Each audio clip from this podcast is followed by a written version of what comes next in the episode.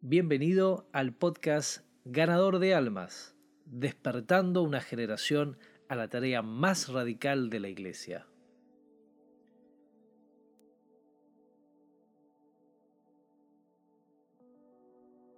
Taller Ganadores de Almas, despertando a una generación a la tarea más radical de la Iglesia.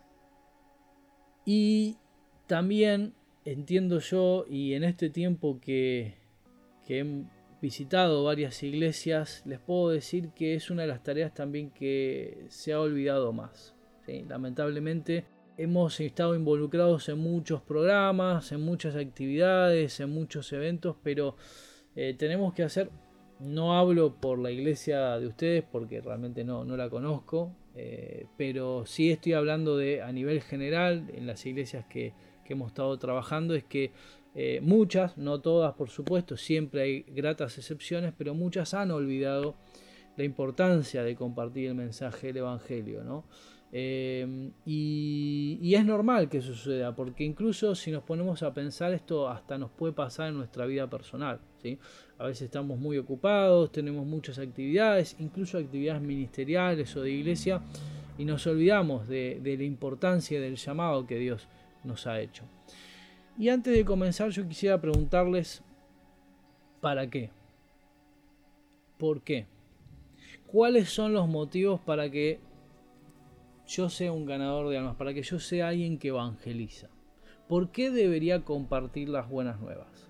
Yo les puedo asegurar que si uno se pone a investigar en la Biblia, hay no, no solamente hay eh, una, dos, tres, diez razones para evangelizar, eh, de hecho, encontré un libro que se llama Más de 100 razones para evangelizar. O sea que imagínense la cantidad de razones bíblicas que tenemos para poder compartir el Evangelio.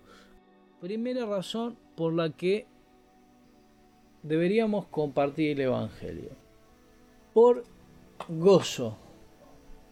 Por gozo. Hay un gozo que se da y que experimenta aquel que puede ganar un alma para Cristo.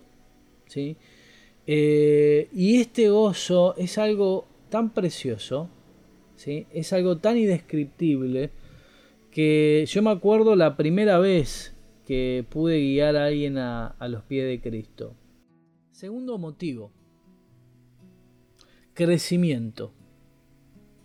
El evangelismo, el poder compartir las, buenas nuevas de salvación, nos trae crecimiento. Mira lo que dice la palabra de Dios. Juan 15:5, la, la parábola de la vid verdadera, uno de los últimos discursos que Jesús dio antes de ir a la cruz, luego de la última cena. Les refirió la parábola de la vid verdadera y le dijo, yo soy la vid y ustedes son los pámpanos. Y les dijo, separado de mí nada podéis hacer. Pero también les dijo, el que permanece en mí y yo en él, éste lleva mucho fruto. Mucho fruto. Y en esto hago un pequeño paréntesis, porque nosotros acá tenemos, perdonen que lo diga de una forma tan marketinera, pero creo que es la realidad. El Señor Jesús le dio a sus discípulos la fórmula del éxito en el ministerio. Les dijo, el que permanece en mí y yo en él tiene mucho fruto. El fruto no viene por lo que vos hagas. El fruto viene por lo que Cristo hace en vos cuando vos permaneces en Él. Nuestra tarea no es, o sea, nosotros no podemos ganar almas, entre comillas, ¿no? El que las gana es Cristo, el que las gana es el Señor. Nosotros somos mensajeros de su palabra. Él es el que hace la obra. El Espíritu Santo es quien redarguye de pecado, de justicia y de juicio. Y en la medida que nosotros permanecemos en Cristo, Cristo nos hace que lleguemos fruto. Ahora, la pregunta que nos tenemos que hacer es, ¿qué es el fruto o cuál es el fruto? Y a mí me gusta describirlo de una forma muy sencilla. No hay nada místico, no hay nada misterioso en el fruto. Porque algunos dicen, no, es el fruto del Espíritu Santo, es el gozo que a vos te produce estar con Jesús. Sí, sí, el fruto del Espíritu Santo, genial, eso es otra cosa. estamos hablando de llevar fruto. ¿sí? El fruto del Espíritu Santo también es una consecuencia de la comunión con Cristo. Pero me gusta explicarlo de esta manera. El fruto de la higuera, ¿cuál es? El higo. El fruto de la vid, ¿cuál es? La uva. ¿Y el fruto del cristiano cuál es entonces? Otro cristiano. ¿Se entiende? Mi fruto, el fruto de mi vida es que yo me pueda multiplicar en otros creyentes, que yo pueda multiplicar lo que Dios hizo conmigo. ¿Se entiende? Si mi vida no está dando fruto, a veces vamos a tener el privilegio, como hemos visto, de poder ganar a otros para Cristo. Pero a veces el multiplicarse con otro también tiene que ver con formar el carácter de Cristo en otros, con disipular a otros, con compartir y ayudar a crecer a otros. ¿sí? Eso es fruto. El fruto de un cristiano siempre se va a reflejar en otro cristiano, en otra vida, en otra persona. ¿sí? Nuestra misión, nuestro propósito de vida, ahora lo vamos a ver, es servir a otros. Sirviendo a Dios, sirviendo a otros. Vamos a ir avanzando. Hay una razón muy importante por la cual nosotros debemos compartir el Evangelio y es por compasión. Y la compasión, yo lo escuché una vuelta de un predicador y me sigue resonando hasta el día de hoy.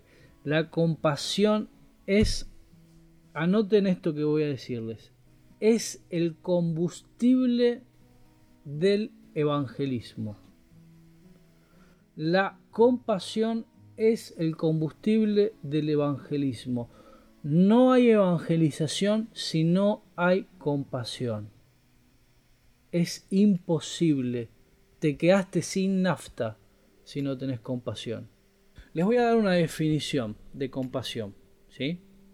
Compasión significa sufrir juntos.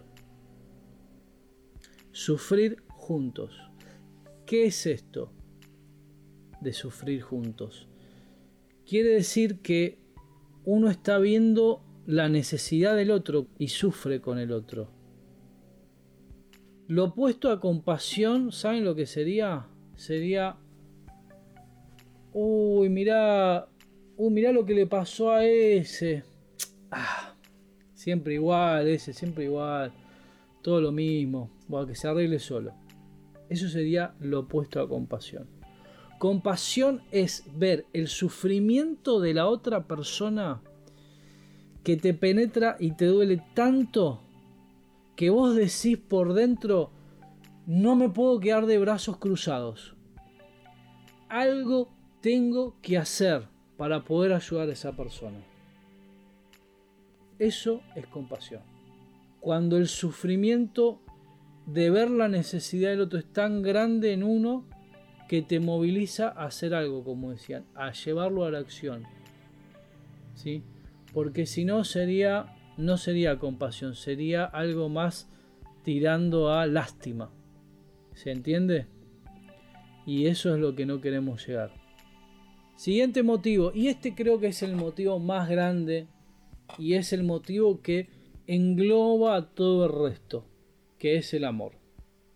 Es el amor por el prójimo pero también es el amor a Dios. ¿sí? Ustedes saben cuál es el, gran mandamiento en la palabra de Dios, ¿no? Amarás a Dios con todo tu corazón, con toda tu mente y con todas tus fuerzas. Y cuando le preguntaron al Señor cuál es el gran mandamiento, el Señor le dijo, amarás a Dios con todo tu corazón, con toda tu mente y con todas tus fuerzas, y a tu prójimo como a ti mismo. De aquí se desprende toda la ley y los profetas, en este gran mandamiento, en amar a Dios y amar al prójimo.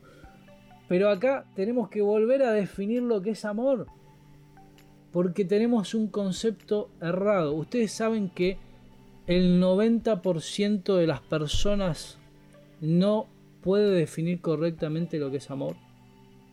El 90% de las personas cuando le preguntas qué es amor, ¿saben lo que te contestan? Te contestan que el amor es un sentimiento. ¿Escucharon, escucharon esa definición, no? Amar, eh, ¿Qué es amar? Bueno, sentir algo positivo por el otro, sentir algo lindo, un sentimiento agradable, quererlo por el otro o por algo o por algún objeto, ¿sí? Porque se pueden amar objetos, se pueden amar eh, sueños, se pueden amar posesiones, se pueden amar personas, se pueden amar carreras, se pueden amar trabajos, se puede amar el dinero. Hay muchas cosas que no puede amar. ¿sí? El tema es a quién amas. Todos amamos a alguien y todos amamos algo. El tema es de qué manera y cómo amamos y a quién amamos. Y la definición correcta o más acertada de amor, ¿sabe dónde la encontramos? La encontramos en la palabra de Dios. Y les voy a decir un secreto. No, la definición de amor no es primera de Corintios 13. No está ahí la definición de amor eso, lo que dice 1 Corintios 13 es lo que el amor hace. Define lo que el amor hace, pero no define lo que el amor es. El amor, la definición de amor está en Efesios 5, 28 y 29. La definición de amor es esta. Mirá lo que dice. Dice, está dando un ejemplo el apóstol Pablo de los maridos, del matrimonio, ¿sí? De cómo un marido tiene que amar a su esposa. Mirá lo que dice, dice, los maridos amen a sus mujeres como Cristo amó a la iglesia. ¿Qué hizo el Señor Jesucristo por nosotros? ¿Qué vino a hacer por nosotros? Se dio a sí mismo, nos amó entregando su vida, nos vino a salvar, nos vino a cuidar, nos vino a proveer, nos vino a dar una vida nueva. Y después, luego hace otra comparación el apóstol Pablo. Dice, en el versículo 28 dice que el que ama a su mujer a sí mismo se ama. Los maridos deben amar a sus mujeres como a su mismo cuerpo. Ahora yo les pregunto, ¿alguno de ustedes se auto se, eh, se daño, se, se lastima, se lacera, se golpea, se... O sea, nadie que esté en su cabal juicio se haría algo contra su propio cuerpo. ¿Se entiende?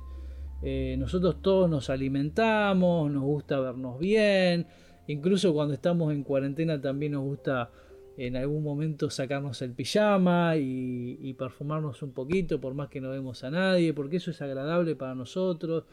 Eh, nos gusta eh, estar presentables, estar bien alimentados, comer cosas ricas. Nuestro cerebro está diseñado para evitar el dolor y maximizar el placer. Esto es eh, comprobado científicamente. Nuestro cerebro todo el tiempo está en búsqueda de placer, ¿sí? es placer lícito, ¿no? O sea, ver una serie de Netflix nos puede causar placer, comer algo rico nos puede causar placer, ¿sí? y evitar el dolor. Por eso es que nos cuesta tanto estudiar, nos cuesta trabajar, procrastinamos, ¿sí? porque nuestro cerebro está programado de esa manera. Evita el dolor y busca el placer. Entonces lo que está diciendo el apóstol Pablo es que así como nosotros nos amamos a nosotros mismos, cuidamos de nosotros, buscamos el bien para nosotros, protegemos nuestra integridad física, y, proveemos para nuestro propio cuerpo, así también nosotros tenemos que proveer para aquellos que amamos.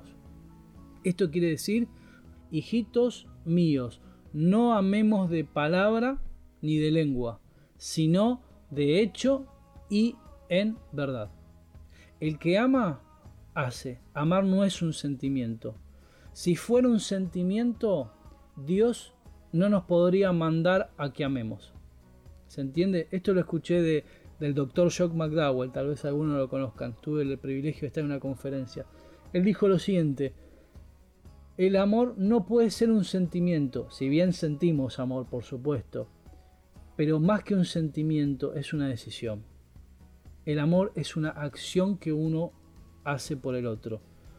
¿Se entiende?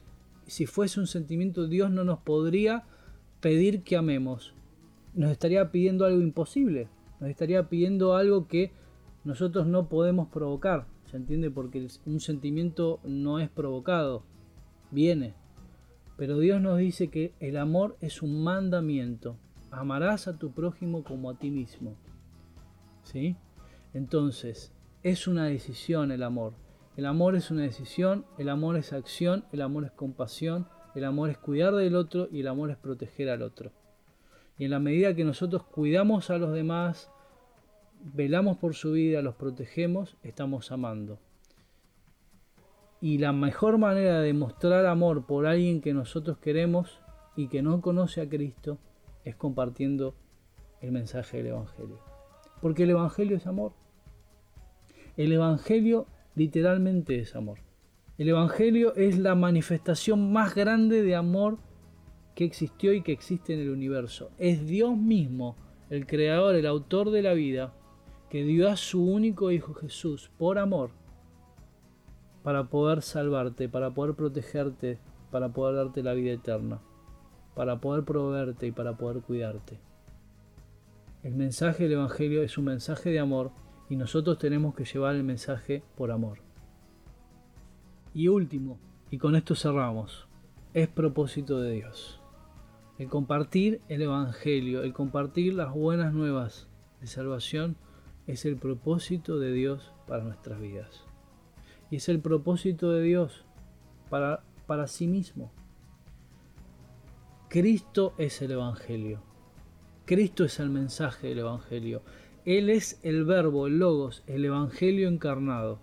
Él es la salvación. Él es el camino, la verdad y la vida. Cristo es el Evangelio. Cuando hablamos del Evangelio estamos hablando de Cristo. Y estamos hablando de que Dios envió el Evangelio. Dios envió a Cristo. Y dice la palabra de Dios en Juan 17.3, y esta es la vida eterna, en que te conozcan a ti, el único Dios verdadero, y a Jesucristo a quien tú has enviado. El propósito de Dios es que conozcan a Cristo, que el ser humano conozca a Cristo. Dice Primera de Timoteo, capítulo 2, versículo 4 que Él quiere que todos sean salvos y que vengan al conocimiento de la verdad. Y en primera de Pedro dice que Él no quiere que ninguno se pierda, sino que procedan al arrepentimiento. La voluntad y el propósito de Dios es que seamos salvos. Y te voy a decir un secreto. El propósito de Dios para tu vida es que vos también puedas compartir este mensaje de salvación que puedas compartir al mismo Evangelio que es nuestro Señor Jesucristo. Cuando hablas de otros acerca del Evangelio, estás hablando de la persona de Cristo, de lo que Cristo vino a hacer en esta tierra y de lo que Cristo puede hacer por aquel que lo recibe. Amén. Bien, vamos a dejar acá y yo simplemente quiero dejarlos con un resumen y una reflexión. ¿Con quién deberías compartir el mensaje de salvación? Tómate un minuto ahí donde estás. Si querés puedes cerrar tus ojos, pero decirle, Dios, ¿a quién vos estás poniendo? Yo sé que estamos en cuarentena, yo sé que hoy no podemos salir, que tal vez no podemos ver a nuestros amigos como los veíamos antes, pero no hay casualidades. Dios hoy seguramente te está hablando al corazón y te está poniendo una carga por ahí en especial. Y no es responsabilidad ni del pastor, ni de los ancianos, ni de los misioneros compartir el mensaje. Es responsabilidad de cada hijo de Dios. ¿Con quién hoy Dios te está inquietando para compartir el mensaje de salvación? Tal vez no lo hiciste porque tenías vergüenza, porque te ponías nervioso. Pero sabes una cosa, Si nosotros no hablamos, nadie más va a poder hablar. Es nuestra responsabilidad. Tenemos que velar por aquellos que Dios nos ha puesto. Algún familiar, algún primo, algún compañero, algún amigo. Te invito a orar. Te invito a orar en este momento. Cerra tus ojos ahí donde estás. Y si querés puedes decirle Dios, Gracias por tu palabra. Gracias porque tu palabra es, es viva, es eficaz, es penetrante. Y porque también nos muestra, Señor, tu voluntad. y es clara tu voluntad que tú deseas que compartamos este mensaje, que no nos quedemos callados ni, ni de brazos cruzados, que podamos ver ese sufrimiento que otros sufren, tal vez del tormento eterno, de una vida separada de ti, Señor. Te pedimos, Padre, que nos des el valor, nos des el denuedo, nos des la gracia y la sabiduría para poder compartir el Evangelio. Y que no sea una carga compartir el Evangelio, sino que podamos aprender a disfrutar y entender que hay gozo en los cielos cuando un pecador se arrepiente. Señor, danos esta gracia, danos esta virtud, danos este poder. Señor, sabemos que no somos nosotros los que vamos a compartir a alguien, sino que es el poder de tu Evangelio porque así lo dice tu palabra. No me avergüenzo del Evangelio porque es poder de Dios para salvación a todo aquel que cree. En esta hora ponemos en tus manos a cada una de las personas que tú estás poniendo en nuestro corazón y en nuestra mente en este momento. Tal vez es un amigo, un vecino, un compañero de trabajo, de estudio, un familiar que no te conoce. Señor, rogamos por sus vidas. Y te pedimos, Padre, que si a ti te place, podamos ser instrumentos en tus manos. Bendícenos, Señor, en el nombre de Jesús. Amén. Desafío esta semana compartir con alguien usando los medios tecnológicos, mandarle un mensaje, mandarle un WhatsApp, un audio, un video, eh, no sé, un TikTok que ahora está de moda, lo que sea compartí el Evangelio con alguien. ¿sí? Usemos los medios, las redes sociales. Hay, hay muchos que ahora dicen, no podemos salir a predicar, no podemos ir a las plazas. Hermano querido, hoy tenemos la plaza más repleta del mundo. Son las redes sociales. En la plaza más, el parque más grande donde millones y millones de jóvenes hoy están pasando horas y horas en las redes sociales. Aprovechemos las herramientas que Dios nos da. Dios les bendiga, queridos. Suscríbete al podcast y seguinos en las redes sociales. En Instagram como ganador de almas y en Facebook sumate a nuestra comunidad, nuestro grupo privado, donde estaremos compartiendo herramientas para un evangelismo eficaz. No te pierdas tampoco ninguno de nuestros episodios en nuestro canal de YouTube Ganador de Almas y nuestro sitio web www.ganadordealmas.com, despertando una generación a la misión más importante de la iglesia. Sé un ganador de almas.